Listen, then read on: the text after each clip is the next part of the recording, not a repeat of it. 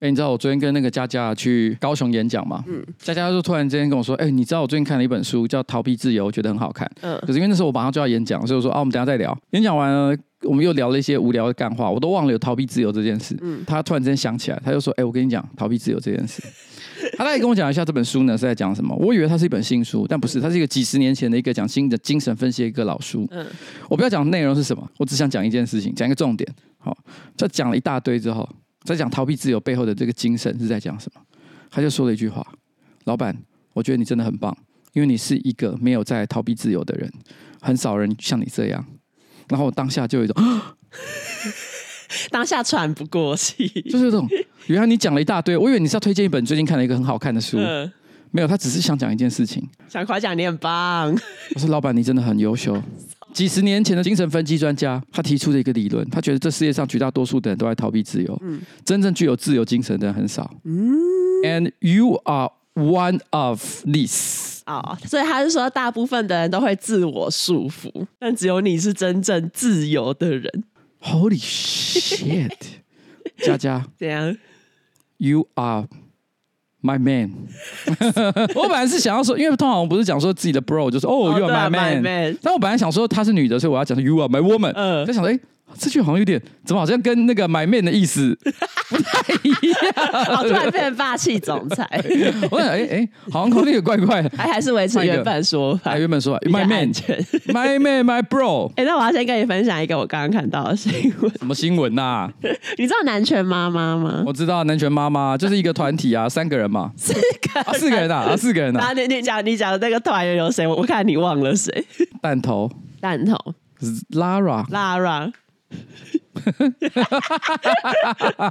剩下，哎，我能够讲到两个，我觉得我已经很屌了。啊，你完全没在法了？不是我感兴趣的啦。哦，你说说看还有谁？弹头、Lara、宇豪跟张杰。哦，OK。然后反正呢，就我刚看那个超荒谬的新闻，就是因为 Lara、宇豪、张杰他们是南拳妈妈第二代的成员，然后他们最近呢要在那个中国开唱，因为为了要纪念那个南拳妈妈十九周年。同时呢，因为弹头弹头是元老级的成员，弹头呢他领军第五代的南拳妈妈，然后最最近也打算在中国开巡回，然后所以就等于说中国同时有两种男权妈妈的演唱会，然后就有歌迷因为歌歌迷可能搞不清楚状况，他们就买，然后他们想要听 Lara 唱歌，结果买了之后发现是去到弹头那一场，这是什么东西？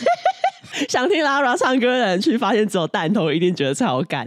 我我要先讲，作为一个长期关注音乐的人哈，我必须要说，任何一个乐团哈，每一个成员都很重要。你不能够只看到就是最光鲜亮丽的站在中间的这一个主唱，对不对？嗯、每一个成员都是构成这一个乐团的重要角色。没错啊，他们可能甚至有的人负责词曲制作啊，啊，有的人负责就是鼓励大家然后向上啊。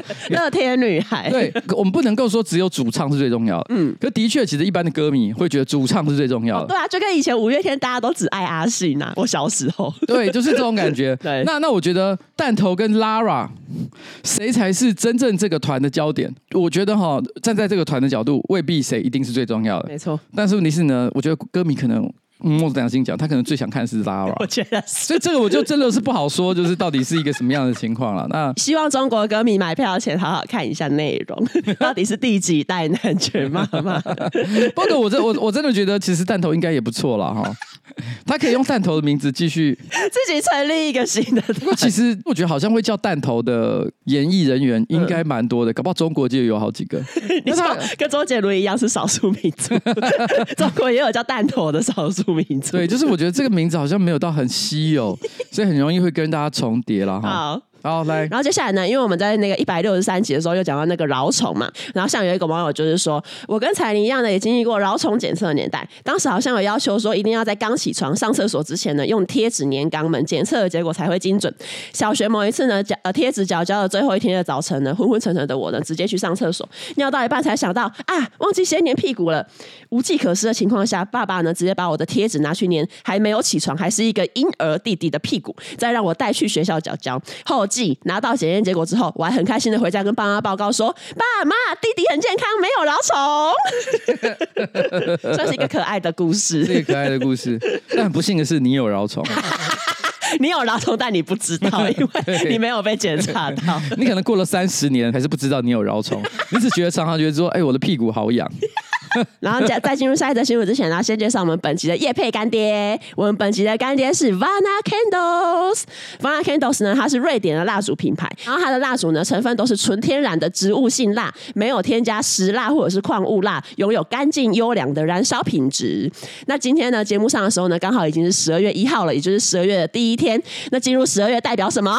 今年就快结束了，哎，没有错，这一年呢，不知道大家过得如何呢？是不是常常的下班回家之后觉得非常的疲惫呢？那这边呢，就让 Vana Candles 迎接你疲惫的灵魂，安抚并放慢你身心灵的运作。Vana 这个词呢，在瑞典语是指生活态度，那香味呢是最简单的布置，把家里变成会为你带来安全感、温暖自在的地方吧。哎，我跟你讲，到现在我还是每天都有使用 Vana Candles，我也是哎，而且我会把它当成小夜灯在用。而且我跟你讲，Vana Candles 我觉得有一个很特别的地方是，呃，上班不要看，常会收到一些各种厂商。的赠品啊，Vana Candles 啊，永远都是第一时间就被抢光的。只要那个箱子一打开，嗯，大家就在那边闻那个香味，啊，找出自己喜欢的，直接把它干走，真的是非常的好用。所以希望家里有一些温暖的这个，而且芳香气氛的朋友，嗯、我觉得是真的可以考虑 Vana Candles，因为它不只是味道非常的高雅，而且呢，其实它可以用非常长的时间。你不管是用蜡烛去直接用这个燃烧的方式，还是用那种夜灯哈，哦，加热灯的方式，哎，用加热灯的方式，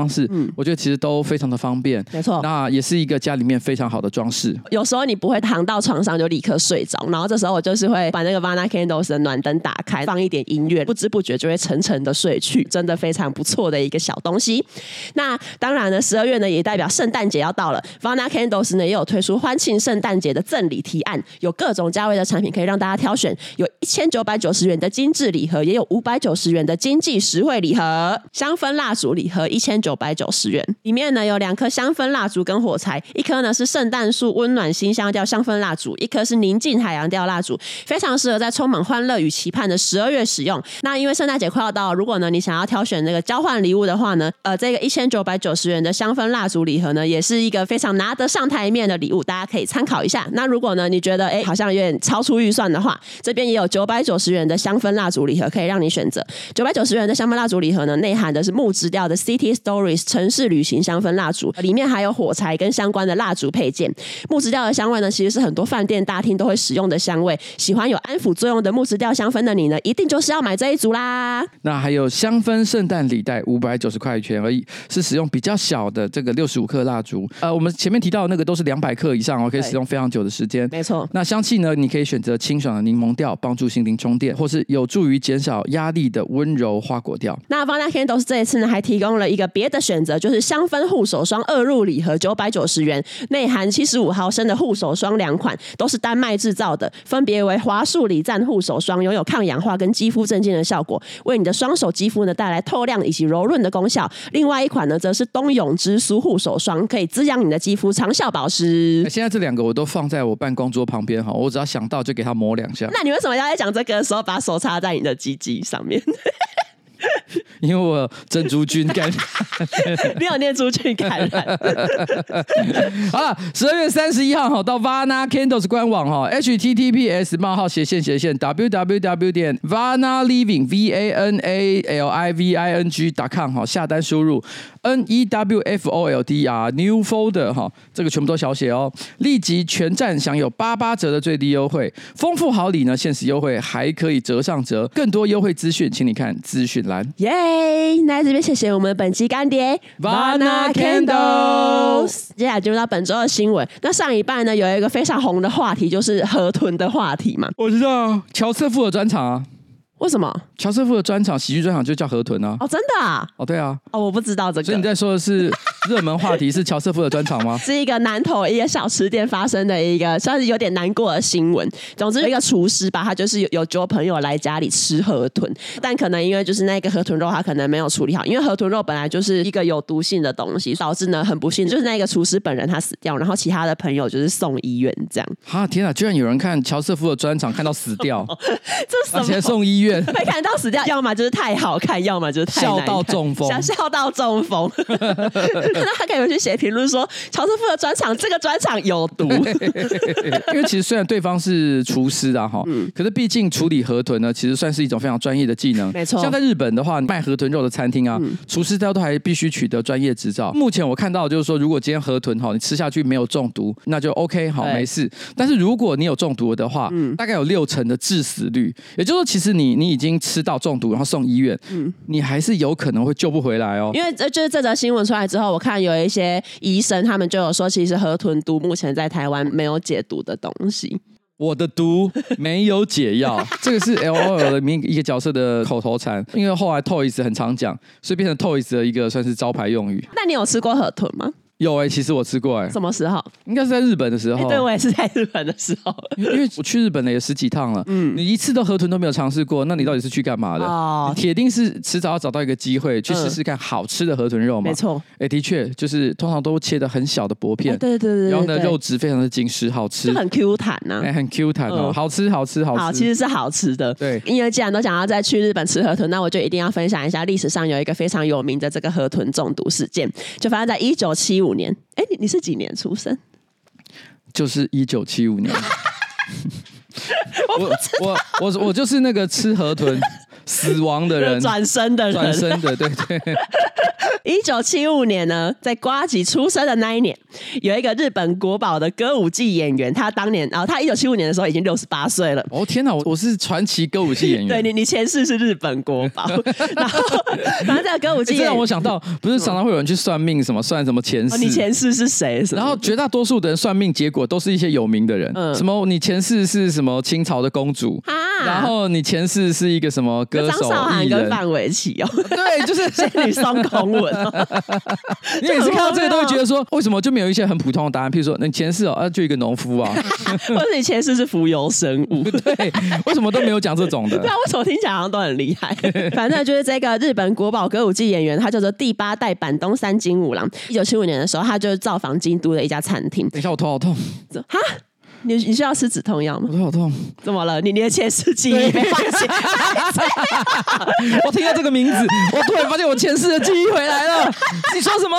反东，反东，京都，京都。反正他就是去那个餐厅，然后他就是向厨师要求说，他要想要来四份河豚干，因为河豚干好像一一直都是一个算是河豚里面蛮吸引人的部位。可是同时，因为河豚肝它很容易就是有很多毒。残留在那，对，它就是毒性的集中点了哈。没错，没错。因为呃，我为了这个，我去查一下，我发现日本有一些有河豚证照的厨师，就即使他们有证照，他但他们也不愿意提供客人河豚肝，因为就有一个厨师就说，虽然说你知道怎么处理它，但你永远无法确认它到底会不会有残留一些毒在里面。所以就其实是有一些人他们是拒绝提供这个东西给客人的。这个歌舞伎演员呢，他当时就是向厨师要求，就说哦，我要点四份这个河豚干，加上。就是说，他相信自己呢，其实没有这么容易被毒死，然后他就哦，把四份河豚干吃一吃，结果呢，在待过了八个小时之后，他其实就是因为那个毒性开始作用了，所以他被毒死。那上班不要看有一个气话。叫做太突然了吧，你知道吗？就通常就是你你我们上班的时候，他不会告诉你要干嘛，就是你上班的时候一打开门，然后突然之间就是有一群人在等着你要做一件很突然的事。哦，下次我们可以做一个像这样的，你一走进去就发现一只完整的河豚，嗯，然后你现在立刻要把它啊，你要处理它，你要处理它，然后吃掉。结果影片的结尾是宝宝走过去把它吃掉。可是有很多动物其实对于这个解读的能力跟人类其实不太一样，对哈，他们搞不好其实可以处理也说不一定。嗯，因为像我以前看过一支影片，它是讲那个蜜。欢啊，Honey Badger，Honey Badger 其实它就是好像天生抗毒性很强。那有一次影片就看到他说他跟那响尾蛇在搏斗，嗯，然后响尾蛇就是一个箭步上前咬住了那个蜜獾，然后呢蜜獾就是毫不惧怕的，然后呢反口也咬它，最后蜜獾咬死了响尾蛇，嗯，它也中毒了，倒在地上，嗯，但是那个影片没有停，那个蜜獾睡了差不多一个小时左右，嗯，它突然间站起来，然后精神抖擞的离离开。响尾蛇想说靠北，原来不是两败俱伤，是只有我输。原来受伤的只有我，受伤的只有我。接下来呢，下一则新闻呢是在台北市师大附中的模拟考里面呢，就是有学生发现说，哎，他们英文作文的模拟考成绩居然是你撰写的行数除以二。就比如说你写三十四行，然后成绩就是三十四除以二，就然后就是十七这样。因为我不知道，可能有一个学生拿到成绩单，然后觉得自己的成绩很怪，然后他陆续去问了其他学生。发现，哎，怎么好像有这个规律？然后他可能就是跟跟老师讲，跟学校讲，然后这件事情就爆发。这件事情让我很震惊，哎，我从来都不知道，原来学校的考卷是外包给厂商来批改的。哈，你不知道？我不知道，哎，我一直以为，我一直以为都是老师亲自这样一一张一张的批改呢。老师哪有那么多时间？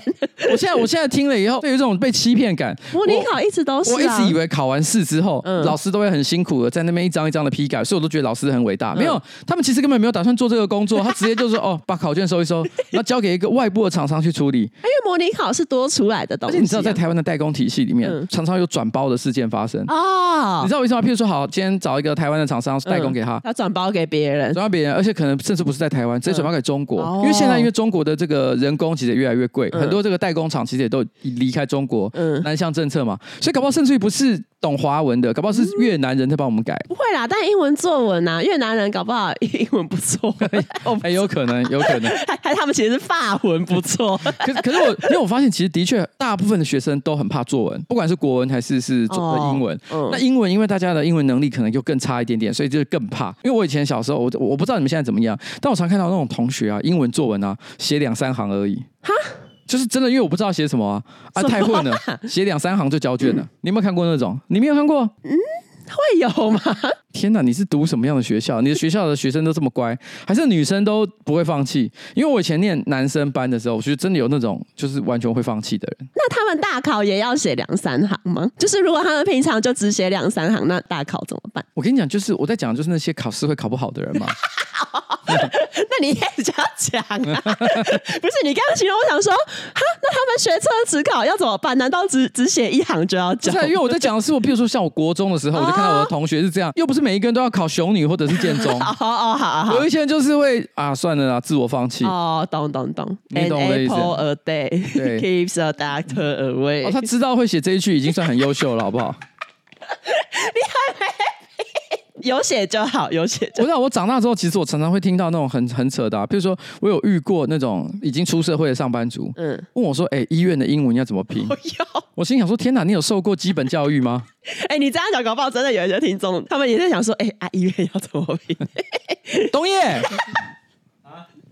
我觉得他不知道哎、欸，怎么办？东野来，医院的英文怎么拼？Hospital，来拼给我听。啊、我觉得我不会拼对，你拼拼看，我看你会拼成什么？H。H O O 嗯 S 嗯 P P I 嗯 I T O 啊！T O 错 T O 错，T T T T 吗？对 T T U。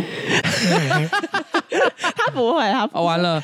答答案是 T A L。对，哦、因为他会觉得 hospital 是念头，他就会觉得是 T O。今天呢、啊，那个杰克啊，因为后面有一篇新闻提到披萨嘛，他要帮我写一些 idea，这样，嗯、他就要拼披萨哈。嗯，你知道他怎么拼吗？啊，披萨 H O T。对，披萨哈。我说、哦、天哪，这个是什么？杰克不是念英文的吗？欸、对，他是 他大学是英文系啊。他，我觉得他是不是被披萨哈热到家？热到，我觉得他被热到家影响。不是哦，是 H U T。H U T。那 hut 我记得是小屋的意思啊，好像是。披萨应该是披萨小屋的意思。哇，天哪，你的英文英文水平真是高。我我行啊，我行啊。你你你行你行。我告诉你啊，我我我以前做过英文翻译的工作啊。哥，太牛了！哥真是太牛逼了。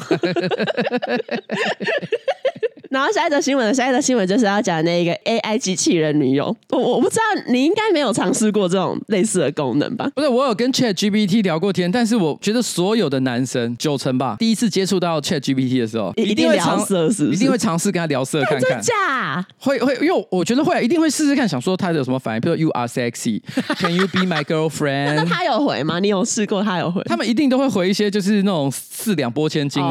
他说抱歉，我可能没有。懂你在讲什么？他不会讲，我听不懂你在讲什么。但是说可能我不具备像这样的一个什么心理功能。我建议你其实可能还是要多交不同的朋友。他们一定会讲一些像这样的干话。他们完全没有试过。然后，然后他们一定不会跟你讲。他们不会顺着你要的方向去。对啊，不然我们现在试试看。啊，Hey Siri，Siri 跟我聊色。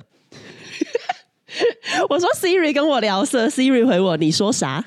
Hey Siri，可以跟我聊色情的事情吗？我想想，我没有这个问题的答案。啊，有需要帮忙的吗 Siri，你可以当我的女朋友吗？不用了，谢谢。需要帮忙的话，请说一声。你看。他们就是这样，嗯、可是我跟你讲，男生都会做这件事情。国外有一个人工智慧公司，它叫 Forever Voices，永远的声音。然后它其实今年呢，有透过 Telegram 推出一个虚拟女友聊天机器人。那上面呢，有很多那种网红跟色情明星可以选择。那其中呢，有一个非常热门的账号，就是 Snapchat 的网红，他叫 Carrie Marjorie。粉丝呢，每分钟呢，只要花一块美金，就可以跟这个 Carrie Marjorie 的 AI 聊天机器人对话。所以简单来说，它其实就是虚拟女友。那为什么大家都会想要寻求这种虚拟女友，就是会觉得她会一直在那里，然后她就是每天可以陪你聊天，听你的心事，安慰你，然后给你一些建议，这样嘛？嗯，因为它其实叫 Forever Voices，所以我猜呢，它其实不只是文字聊天，它应该是可以语音聊天。哦、因为现在 AI 呢，其实是可以模拟人生的。比如说，其实我输入这个我们的 Podcast，让它辨识出你的语音之后，于是它就可以说用刘彩玲的声音去跟其他人聊天。嗯哦这就好像其实有很多人在网络上做了呃统神唱各种歌，比如说用桶神的声音唱 I wake up in the morning，是冰的，唱着 K 哦，他唱饶舌也是唱的蛮不错的。但重点就是说我我猜测他这个东西应该是有取得授权啦。如果说这东西哈，他随便就是惠尼休斯顿，哎，他已经死了，对不起，呃，这个很不太好。玛丽亚凯莉，玛丽亚凯莉哦，玛丽亚凯莉陪你过圣诞节。哦，那我觉得这个事情是可以做得到。对啊，对啊，这一个公司呢，它其实推出了这个虚拟女友聊天机器人之后，使用这个功能的人还蛮多的。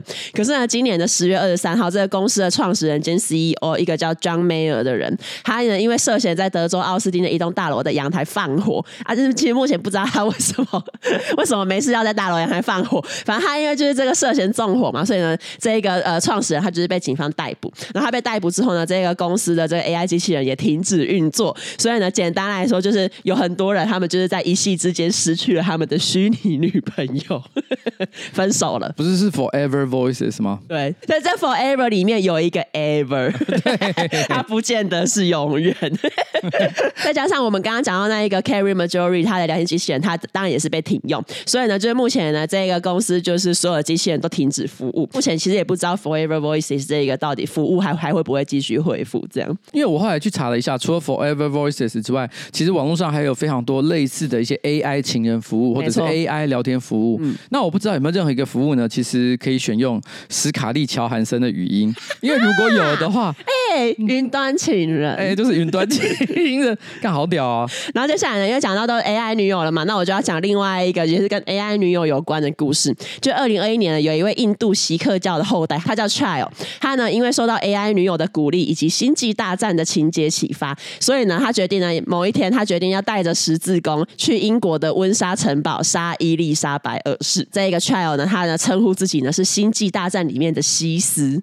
我是没看过《星际大战》，你知道西斯是谁吗？西斯不是一个人，他是算是一个某种教派了哈。哦。然后呢，就是反反派，这样讲就可以理解了。好，这个印度人他称呼自己呢是《星际大战》里面的西斯。然后他在跟 AI 女友聊天的内容之中呢，他就有讲到说，他想要报仇，他是要为一九一九年发生在印度的阿姆利则屠杀报仇。因为在这一场屠杀里面呢，英国指挥的军队呢向很多印度的人民开枪。这个仇恨也发生在太久以前了吧？这个就一九一九年前，这个。问题就好像说，今天有一个中国人突然之间跑到日本街头去开枪屠杀，说我要为南京大屠杀。哦，南京大屠杀的确是一件很糟糕的事情啊，这个我们也我们也不否认嘛，对不对？但是问题是呢，如果你为了当年的事情去屠杀现在现在的这个日本人，现在很多这个日本人当年根本连出生都没有，却要叫他们背负这个罪过，发疯哦。一九一九年的屠杀，难道是这个这个现在的人造成的？那现在人造成？难道是现在女王做的吗？当然，他可能就是觉得当年的大屠杀有很多。那种印度教的人民受苦受难被谋杀，他就是跟那个 AI 女友说：“我决定要去报仇，然后我要去杀掉伊丽莎白二世。”法院的记录说，其实他在跟 AI 女友聊天内容里面，除了讨论报仇的计划之外，还有五百多则色聊哦。不过这个就是，这就是他们自己私底下，这跟这个谋杀没有什么关系。你看吧，我就所有男生就是会这样，一定要是讨论报仇之外还要色聊。其实一般绝大多数就是正派的这种呃 AI 软体，其实是不允许色聊的。的，像 ChatGPT，对。但是你说，我想可能往坊间就还是有很多人，然后尝试做出了一些可以色聊的这些工具。嗯，反而这个新闻呢，就是说这个 Trial 呢，他在对话里面呢，他就是相信说，他只要杀掉伊丽莎白二世，那他跟他的 AI 女友就可以团圆。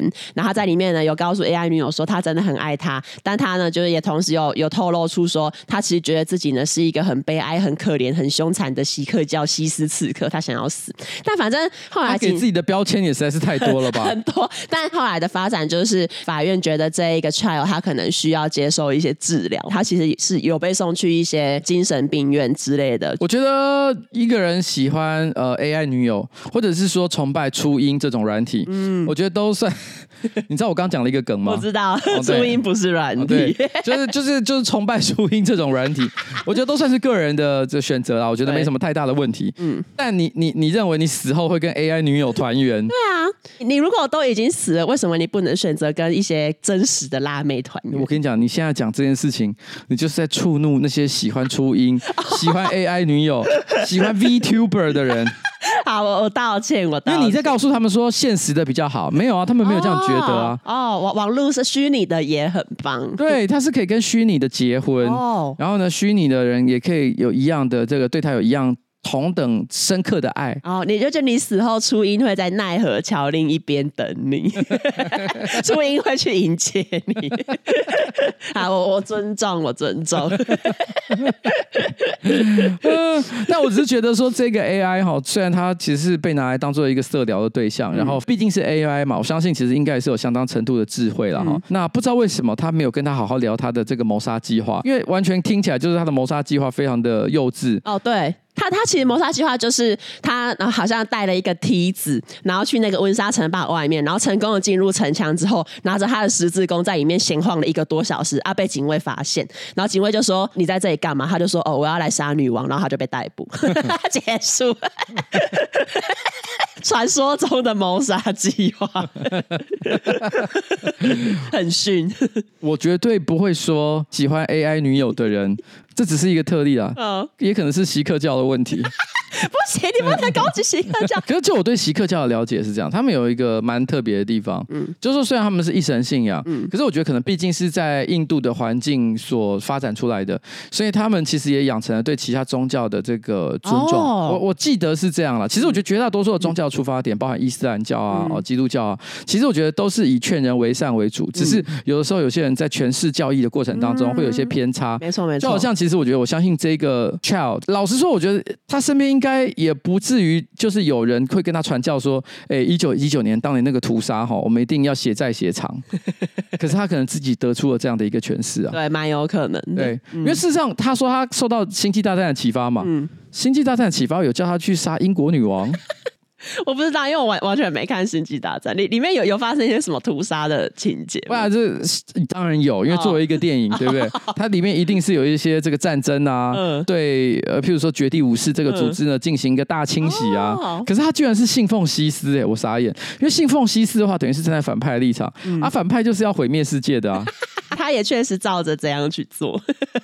好吧，那我也不能说什么。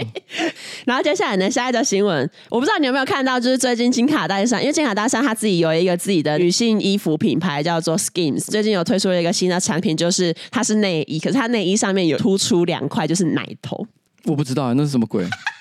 反正它就是一个一般内衣的表面不是平滑的嘛，一个圆弧形，可是它它在奶头的位置有设计一个突出。金卡戴珊呢，因为推出了这一个新产品呢，受到绿色和平组织的批评。哎，你不要睡着，嗯嗯 你睡着，你要不要休息一下？哦，不用不用不用不用，继续继续继续继续继续。我刚刚真的突然间有一种累的感觉。对啊，你你要休息一下吗？不要，快点哦。反正就是呢，金卡戴珊呢，在他最近这个 Skims 的的新产品的宣传片里面，他就是说呢，海平面正在上升啊，冰层正在缩小。我不是科学家，可是呢，我相信每个人都可以用他们的技能来尽一份力。等一下，他是 Alan Paul 吗？虽然我不是科学家，但这听起来一定很有道理吧？对，这听起来一定很有道理。他就说这就是为什么我要推出一款全新的胸罩，然后这个胸罩呢内附奶头，所以不管呢你有多热，你总是看起来很冷。他其实说不管你有多 hot，你看你看起来总是很 cold。他为什么看起来会很 cold？因为这个我刚刚说这个内衣上面它有一个突出一个奶头的设计，激凸的奶头会让人家看起来好像很 cold。其实我不知道你这个礼拜选题到底是不是故意的，还是怎么样？你选的题目啊，超过一半。都是 AI 假奶头这些虚假的东西，让人觉得好沮丧哦。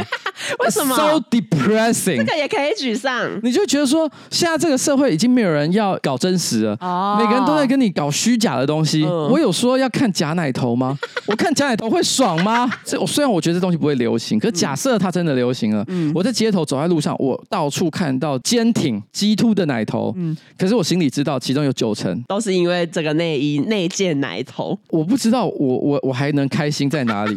我们不是常看到在网络上这几年其实有很流行所谓的那种什么无照散步。你说没有穿内衣？对，就是没有穿内衣，就是她完全没有穿胸罩。这种东西胸部很大的女生，那她会去逛公园或者是逛夜市，然后就是拍主观视角，从来都不讲话。可是其实大家的看点在哪里？啊，就在她的胸部，因为她的胸部呢，因为她基本上没有穿胸罩，又很大的关系，所以一一边走会一边晃，然后奶头会激凸，所以大家就是为了看那个激突。那如果说今天激突胸罩这个。奶头胸罩开始流行了，我以后再也不会看这些影片了，因为因为就之后连无照散步都是假的，谁要看假的东西啊？它跟普通的奶罩散步有任何的差别吗？法律师和平组织就是批评金卡戴珊说，他为什么要在这一个他的胸罩宣传片里面用全球暖化这一个东西来当做梗，然后进而介绍他的胸罩。因为绿色和平组织觉得，呃，全球暖化是一个很严重的问题，然后气候危机其实影响到很多人的生活啊。可是金卡戴珊却觉得这是一个梗，可以拿来宣传他的内衣。我突然想到，金卡戴珊啊，他的这个衣服系列啊，可以帮他取一个产品名称，嗯，冰风衣。为什么？为什么？冰封，好呀，山峰的风，理解这很难。山峰的风哦，好，冰封衣，它是真正的冰封衣耶。那它可以改叫魅登风，因为就是虽然说金卡戴珊在广告里面有说，他们就是卖内衣的收入会有一部分拿去给那种支持环保的团体，但绿色和平组织就会觉得，他们其实会需要呃更多那种主流艺人来，就是来阐述气候危机，让更多人了解气候危机。可是目前的状况却是金卡戴珊拿这件事情来卖内衣。就这样。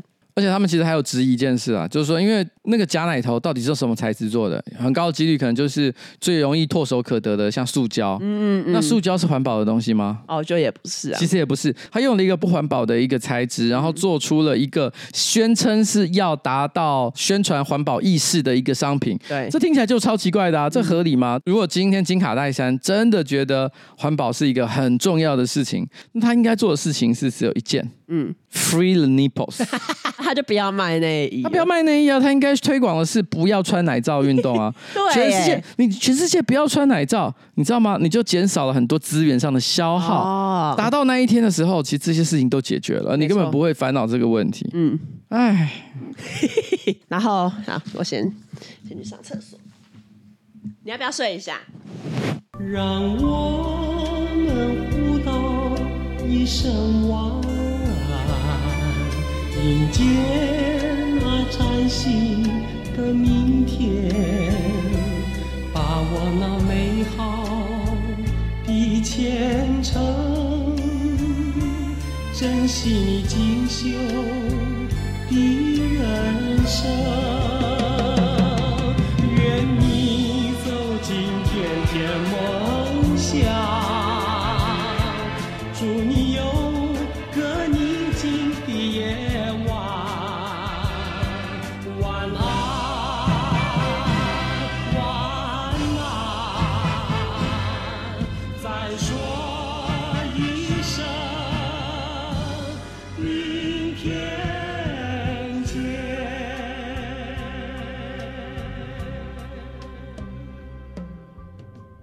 然后反正刚刚发生了突发状况，什么？就是瓜吉呢，因为他最近有换药的关系，所以好像不是换药，不是因为换药，我不确定，也可能是。但是问题是因为总总而言之，我昨昨天有点嗜睡的情况，然后我刚刚录音录到一半，我直接睡着。对，就是刚刚刚刚彩玲就发现说，哎，我怎么好像一直闭着眼睛在讲话，而且我是闭着眼睛讲话讲了一段时间。对，你戴金卡戴珊那一则都是闭着眼睛在讲。我说睡着了，到底是怎样？所以我们中间暂停了一下，先让他睡个觉，再回来录音。其实我应该也只有睡，我看一下，五分钟十分钟吧。你说不包含你闭着眼睛睡的，加你闭着眼睛睡可能有二十分钟。我是睡梦罗汉，你真的睡梦？你刚是在梦游哎哎，你是毛利，你是毛利小五郎。我的天哪，你连睡着都可以讲话。在我的后面，嗯，是两只高智能的猫，他们会发射麻醉枪。好了，我记得，我想起来了，我刚讲的冰风衣，你刚讲的冰封衣，但那你现在还有觉得这个梗好笑吗？醒来之后。还行吧，无条件支持自己抢的梗。你知道，你刚刚很像很像进入一个状况，叫 White Room，就是白色房间。反正我最近看一个看一个影集，叫做那个什么大楼里没有谋杀案，反正就 Selena Gomez 演的。然后它里面就在演说，有一个舞台剧演员，他在演到一半，他突然进入一个白色房间，然后他在那个白色房间里面呢，做了很多很疯狂的事。然后等到他再度回到现实世界的时候，他发现自己已经做了很很多很脱序的行为，可他对于他刚刚在舞台上做那一些脱序的行为完全没有记忆，就所以你刚刚也也、啊、也是类似进入了白色房间。这是一个好看的影集吗？你说大楼里没有谋杀案？对啊，第一集不错啊，之后就是配饭看，之后就是边吃饭边看。可能是我的偏见了，我听到 Selena Gomez 我就有一种。应该我不会看，我我觉得你可能不会喜欢。好，谢谢，只是跟你谢谢你的告知。好，然后接下来接下来进入到哎，哦没有，已经往下啦，已经要往下了。哦，我在讲最后一个事情，还在讲最后一个事情，因为我突然之间想起来，我其实这一段我本来有想要讲一件事，结果你看看，因为睡着完全忘记。上班不要看啊！哎，你很久没来上班了吗？什么？明明很久没有来公司上班，公司。但是你是呢？其实你记不记得？其实，在我们那一区，嗯，然后冷气都每次超冷的，嗯，冷到就是常常大家会说，哎，被吹到有点头痛。嗯，我先讲，我从来没有去控制那个冷气机。我觉得，觉得开那个冷气的他们都是诺基。你觉得诺基为什么要做这件事情？为什么？他想看我坚硬的奶头。谁想看他？票房最差的奶头就是你的奶头。你说，你说我，你有看到我们昨天的？还是前天的影片？没有哎、欸，什么影片？发生什么事情？我给你，我自己是，我看奶头立起来，你没有觉得那个奶头？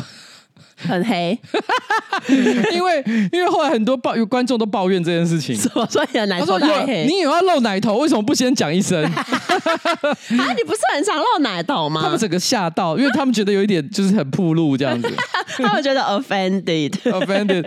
其实我后来心里就在想这个问题。其实我自己在第一次看这个影片的时候，我也有一种就是被我自己的奶头冒犯到的感觉，就有一种，嗯，怎么那么血淋淋？可是我心里就想，可是，在电视上不是常常也都会有一些男星，譬如说吴康仁或什么。之类的，我随便举例了哈。拿你自己跟吴康仁比，我我是说他们可能也会拍一些洗澡的画面，对不对？嗯、可你就不会觉得他的奶头很冒犯？哈，那我跟你说，我曾经有看一个台剧，我我觉得里面有一个男演员，他是一个很帅的男演员，可是他的奶头很吸引我的注意。为什么吸引你的注意？我这样问好了。他的乳晕很大，靠背。我有点听不太出来，你是喜欢还是不喜欢的意思？没没有到喜欢，但也没有到不喜欢，只是觉得哇，这个奶头洗妆真是特别。然后我甚至之后还还去搜寻，就是看有没有人在讨论他的奶头，但我发现好像没有人在讨论。我觉得你应该要开这个话题。下面突然就会有一排说：“我早就想讲了，我一直都不知道可不可以讲出来。”那奶头很特别，真的，真的，大家去看《台北女子图鉴》。台北女子图鉴，台北女子图鉴的某一集，我忘记是哪一集。好了，那就大家可以去。哎、欸，看《台北女子图鉴》很难看。对啊，你怎么会看那个？就是因为难看，所以想看一下。喜欢看难看的东西。那我跟你讲一个好消息。什么？《周游记》拍第二季啊？哎，是已经上了是不是？呃，我只有看到说他开拍啦，但我我我不知道上了没，因为我只有看到一个新闻，讲说《周游记》确定会有第二季，然后我心想说：“哎呦，还有！”第一季拍那样，然后他还要拍第二季。对啊，为什么男孩的 idea？不知道，可能找弹头去客串，感觉十之八九会出现弹头。因为你知道，这个很无聊的事情。反正就之前我朋友他在美国看周杰伦的演唱会，然后因为周杰伦不是有一些非常经典的周氏情歌，什么晴天啊，然后一些什么搁浅什么，反正就是情歌组曲。嗯，嗯，然后就不是通常大部分去看周杰伦的演唱会的人都会很期待他唱那一些以前很红的歌。嗯，结果我朋友后来他就是在脸书发文说，呃，周杰伦的这个经典金曲串烧全部都是弹头在唱，就是什么意思？他那一趴不是自己唱，他是请弹头出来帮他唱他的经典情歌，什么意思啊？就不知道是什么意思。然后那个朋友就很不开心，因为他觉得他是想要看到周杰伦唱，不是看弹头。不是、啊，这是周杰伦的演唱会啊！对，那到底是为什么？周杰伦他，嗯，不管你喜欢他或讨厌他，嗯，他有一个优点是毋庸置疑的，嗯，就他很挺他的 bro，就他的兄弟，不管是。在干嘛？他永远都是在背后百分之一百的 support 他，给他们更任何露脸露出的机会。很挺，很挺，很挺的一个好 homie 啊！周杰伦这么挺他的好兄弟，他的奶头一定也很挺。不知道，问问昆凌，问昆凌。好，然后反正接下来呢，接下来下一则新闻呢，反正在台湾，就是呢有一个女生，她就是在脸书的社团发文嘛，她就说她带朋友在板桥一个连锁火锅店用餐。结果吃到一半呢，天花板呢居然掉下一只超大的老鼠。这一个女生她就跟她的朋友吓得呢，直接落荒而逃。然后之后呢，这个女生说：“哦，我们出去的时候呢，外面还有很多人在排队等着要进来这一家火锅店用餐。我猜好八成就是我原本的位置被清一清后，然后再让下一组客人继续坐下去吃啦。这样子下一组客人真的吃得下去吗？因为他讲的不是说我原来的位置，他讲的是前面呃，他附近的其他人还是继续吃嘛？我不知道该怎么说哎、欸，这可是我因为在台湾长期生存，我已经觉得对这件事情的标准放的很低，还是怎么样？是哎、欸，我会觉得说啊，餐厅有老鼠，有蟑螂。好像是一件无可避免的事，我也觉得无可避免。你不要出现在我的食物里面，哦、对啊，不要被我看到。嗯，哦，我其实基本上我就算了，对，装装没事，装没事。而且你都已经吃到一半了，对啊，感觉有点，除非它其实距离很近啊，或者是它发生了一些什么，它掉到锅子里面，对，就就是一些真的让我难以忍受的事情。不然的话，我可能心里也只是觉得说，下次不来了，但是今天还是先把它吃完再说。其实我也是保持着一样的想法，或者是说，如果我当天在吃的时候，我就已经觉得这个这家的，因为其实这一家好像。其实，其实新闻是有写是哪一家火锅店？是啊，哦哦，嗯，那好像我一开始就不会去这一家吃。其实也是。就嗯，微妙了哈。反正呢，就是这一种，就是台湾餐厅出现老鼠的这个新闻呢，真的不少见哎。就是呃，我大略整理了一下过去十二个月里面，就比如说哈，去年十二月有网友在一间豆浆店结结账完，抬起头发现料理台下面有一只灰色的老鼠，然后老鼠呢趴在一篮的油条里面的大吃油条大餐，这是一个。然后今年五月台北大安一个网友说，他到一个二十四小时的餐厅用餐，就发现有两只老鼠出现在蒸笼上，吓得他食欲全无，立刻结账走人。嗯，这也是一个。今年七月，有网友发现有老鼠爬上超商的货架在吃饭团。今年九月呢，在嘉义呢，有一个女生说呢，她跟家人呢到一间日式餐厅用餐，然后发现老鼠呢躲在桌子的转盘底下跟他们一起用餐。然后之后呢，她跟店员的反映说：“哎，你们的餐厅有老鼠。”结果店员呢就一脸习以为常的样子。然后这个女生就觉得无法接受。像不止台湾呢，像今年九月在曼哈顿也是。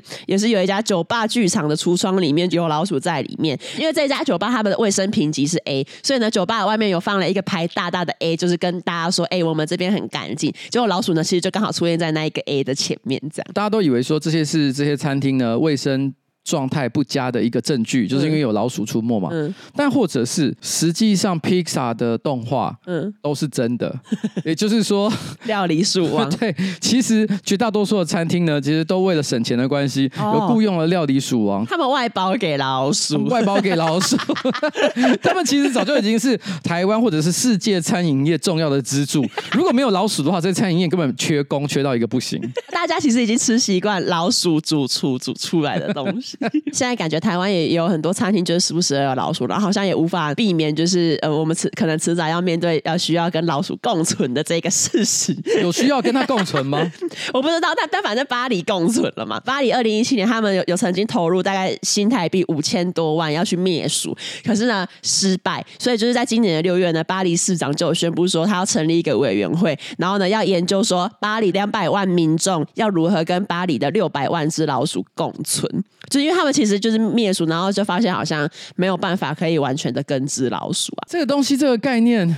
你认真想了一下，你会发现这跟 COVID nineteen 完全是一样的概念。对啊，对啊，就是你消灭不了它。对，所以你最后只好跟它共存。所以我们现在也要跟老鼠共存。他应该是这个想法，因为他不是说二零一七年开始灭鼠，然后我发现他新闻里面有提到一个很令人绝望的点，这期间不是 COVID nineteen 爆发嘛？然后听说就是在 COVID nineteen 爆发的期间，因为可能灭鼠的人力不够，因为大家可能就是都都在家里啊，然后都要防疫，所以呢，其实巴黎市的老鼠的繁殖数量又变得更多了。因为他有提到说，在巴黎有两百万的民。众跟六百万只的老鼠，所以代表老鼠跟人的比例是一比三，没错。那假设一个家庭平均有三个人口，嗯、那也就是一个家庭里面至少有九只老鼠。对。那如果说今天我们的家庭必须要跟老鼠友善共存的话，你可能要帮他铺九张小床。怎么感觉有点可爱？因为你已经要跟他和平共存了，你与其两个人互相对抗，为什么不一起合作呢？哦，大家哈姆太郎，对哈姆太郎，你就把他们当成是一个可爱的存在。在嘛，至少他无法、欸。你要定期帮他洗澡，至少让他其实干净一点点，减少细菌上的一些污染。然后，因为他们就是宣布说，呃，要要让人鼠共处嘛。那巴黎第十七区的区长，因为第十七区这个地方刚好就是巴黎市内这个鼠患最严重的地方之一。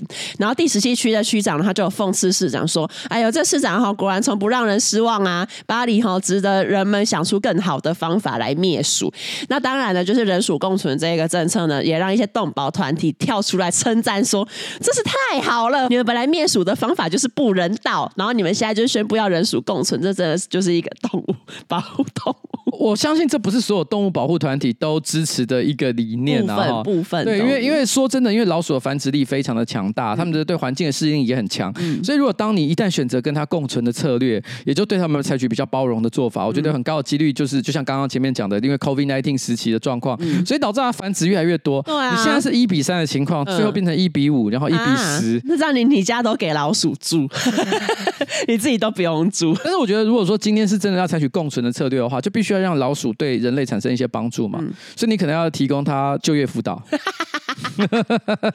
帮他在餐厅找个职位吧，对，找一些工作了。我们的这个公部门就可以直接再成立一个单位，叫做劳动力发展署。哦，然后要要选出一个署长，对，署长。因为其实不不止巴黎啊，纽约市府呢，去年也也有寄出十二到十七万的美元，大概就是台币三百六到五五百多万，想要找有点嗜血、具有坏蛋气质。然后敢徒手抓老鼠的人来担任这个灭鼠沙皇的职位。纽约市近年来也也越来越多人有通报说他们有在路上看到老鼠。然后因为讲到这个纽约呢，近年来越来越多人看到老鼠呢，那我就一定要讲到就是纽约非常有名的一只老鼠，它叫 Pizza Rat，就是呃披萨老鼠。然后我不道你有没有看过这一个披萨鼠，你有看过吗？没有，但是因为你的关系，所以我还特别去搜寻了一下。嗯，披萨鼠是谁？披萨鼠就是二零一五年的九月二十一号呢，有一位喜剧演员。他拍下一个影片，然后影片是呢，他在纽约有看到一只老鼠叼着一片披萨，然后这样抖抖抖抖抖走下楼梯的影片。然后呢，之后他就把这个影片放到网络上之后呢，这个披萨鼠就爆红嘛。一个 hashtag 叫 Pizza Rat，它也是在 Twitter 上面立刻流行了起来。然后大概过了两天哦，这个影片观看次数已经超过五百万次。然后呢，网络媒体呢，当然就是也不会放过这一个爆红起来的梗，然后也都纷纷的开始写一些关于披萨鼠的文章。有一个有一个算是科技杂志，叫做科技新时代，他甚至呢还写文章分析说，呃，我觉得这影片中的老鼠哈，只是一般的街鼠啦。那摄影者为什么可以这么接近它？有可能就是因为老鼠太饿了跑不动啊，或是这只老鼠比较不怕人。哎，我先讲一下那只老鼠的影片呢，它基本上它是在一个呃，好像是人行道天桥的地方，它是拖着一片比它身体可能还大了三倍以上的披萨。对，它就真的是一片的，对，一片披萨，然后往下跑。对，所以那时候你会感觉其实他拖得很辛苦，很辛苦，很厉害。他可能这辈子很很很少看到这么大的一个大餐，而且因为影片的最后，其实老鼠没有真的把整片披披萨带走，他就是中途就有不小心把那个披萨遗落，然后他是自己跑走。我觉得那所以他说不怕人这件事情，我觉得是错的。我觉得他是有怕的。对啊，我我觉得他是被拍摄者吓到了。对，他其实是非常想要把那个带走。他好不容易拿到一个这么大片的披萨，嗯他如果拖走啊，这是有人在拍，可是他实在是太想吃了，对，所以他硬盯了一段时间，可是后来不小心真的拖不太动。对，然后他又想说有人在拍啊，算了啦。老鼠那个什么 camera shy 镜头害羞症。对啊，所以我觉得其实是，其实你说什么摄影者不救，没有，我跟你讲，摄影者其实他已经就已经害到这一只老鼠了。没错，反正就是因为这个披萨鼠呢，在当时就是呃非常的爆红，然后当年的万圣节呢，呃，也有很多人装扮成披萨鼠或者是性感的披萨鼠，就是就是一些女性可能就会穿的比较火辣，然后是扮成披萨鼠这样。一开始我看到万圣节就有一些比较简单的，就是有人可能租了老鼠衣服，拿一片披萨，但是后来甚至于直接就有那个厂商，他可能脑筋动得很快，他就直接推出了就是呃老鼠装，但是身上有披萨，租一套回去你就直接可以在万圣节的时候穿，所以所以其实算是当年真的蛮热门的新闻呢，还开发了一些新产品。然后因为那个时候呢，因为这披萨鼠实在是太红了，华盛顿邮报他还写了文章，然后他就是以披萨鼠作为例子分析病毒式传播的三个阶段，写的非常的嘴。他分析这个披萨鼠的迷因呢，如何在四十八小时内，呃，从出生到成长茁壮到死亡。第一阶段，因为我刚刚不是说那个影片出现在九月二十一号的凌晨嘛，嗯，他说九月二十一号的凌晨，披萨鼠迷因诞生。然后在九月二十一号的当天的下午呢，因为大家可能起床了之后开始看到这个影片，然后转传，所以呢，当天的下午呢，进到第二个阶段，就是影片开始洗版。然后呢，甚至有人办了这个 NYC Pizza Rat 的推特账号，然后再模拟老鼠的口吻发一些文，就是什么哦，我今天饿了啊，我想吃披萨啊，类似这一种。这个就跟台湾之前三道猴子，对、哎，也是有人成立相关的一些账号，而且跟官方一点关系都没有。对，有一个 Hashtag 叫 Pizza Rat，它开始登上世界趋势，然后最高峰呢是一分钟里面就有四百则，就是 Pizza Rat 的这个 Hashtag，就是在在讲披萨鼠。然后呢，到当天的晚上，进入到第三阶段，就是也就是这个迷因开始死亡。然后它死亡的起点呢，就是是呃 BuzzFeed，就是那国外很有名的内容农场网站，他就开始拿披萨鼠来做一些互动式的文章。各大品牌也开始拿披萨鼠做梗发文。接下来，披萨鼠走出国际，因为连英国的 Daily Mail 都在报道这一只老鼠。嗯，然后美国的一些网站，比如说 Vox，他就是写文章介绍这个 Hashtag Pizza Rat 的趋势。然后 Slate 就是也是一个美国很有名的这个媒体网站，他写了一个很典型的 Slate 文章，就是跟大家唱反调。因为他文章里面就是有写说，然后披萨鼠现在很红嘛，可是呢，比起披萨鼠，我觉得呢，之前有一只曾经闯进披萨店的一只熊啊，应该更值得被喜爱，因为熊啊毛茸茸的，身上不会带有什么病菌啊，长得也比较可爱，所以呢，我觉得比起披萨鼠，大家应该要更喜欢披萨熊。可基本上熊一长就可以打死人，所以你如果问我说，在餐厅里面看到熊，还还看看到老鼠，老鼠我哪一个比较害怕？绝对是熊吧，一定是熊。我看到熊我就先走了，你知道吧？熊看到你就会觉得，嗯，不要吃披萨了，吃人吧。然后他说，The New Yorker 就是也是一个很有名的这个呃这个网站，写了一个以披萨鼠为第一人称视角的故事。反正在那篇文章我大概看了一下，里面就是在说，我叫保罗，我是一只披萨老鼠，我出生在哪里哪里哪里，然后听说哪里是那个披萨的一级战区，所以我就去吃。然后之后就开始分析了每一家的披萨哪些好吃，哪些难吃。纽约人常常就是拿披萨在手上，然后会把馅料都掉在地上，这时候就是我吃大餐的时机，类似这种。反正就是他们以披萨鼠为原型，然后发展的一篇故事，《The New Yorker》的风格。The New Yorker，对，然后，然后华盛顿邮报就继续写说，好，就是在各各种媒体啊，都开始在报道披萨鼠，然后以披萨鼠为文章之后，九月二十二号的早上八点，披萨鼠呢开始登上 CNN、NPR 跟今日秀。早上九点，你妈开始在家族群组分享披萨鼠，这就是披萨鼠的死亡时间，RIP 披萨鼠。那个就是。家里的长辈群组也开始分享的时候，对，他就已经消失了。如果这个东西传到台湾来的话，搞不好披萨哈也会立刻推出，因为披萨不是最喜欢推特殊口味，对，他就可以推薯饼口味，薯饼口味。哎、欸，真的，然后搞不好还附一个小公仔，是那个披萨薯拿披萨造型。对，反正就是这个披萨薯真的就是非常的红，然后不仅呢各大媒体有报道，华盛顿邮报还为他写了一个哦病毒式传播的这一个历程，然后就是披萨。大鼠从红到死亡只花了两天，这样。对，就是跟大家分享一下这个有趣的披萨鼠的故事。嗯，好，那今天就到这边。好，我们今天就差不多到此告一个段落，谢谢大家。好。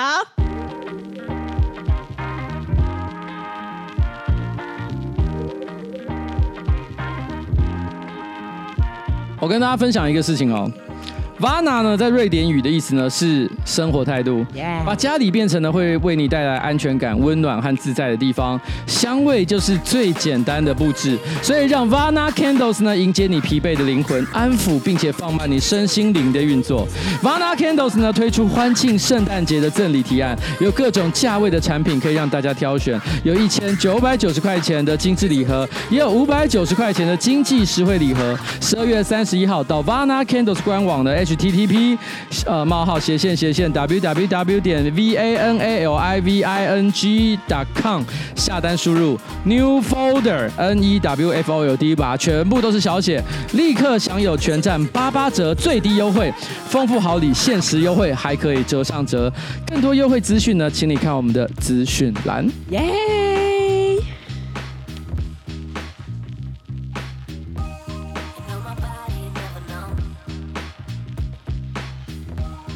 好了，拜拜，拜拜。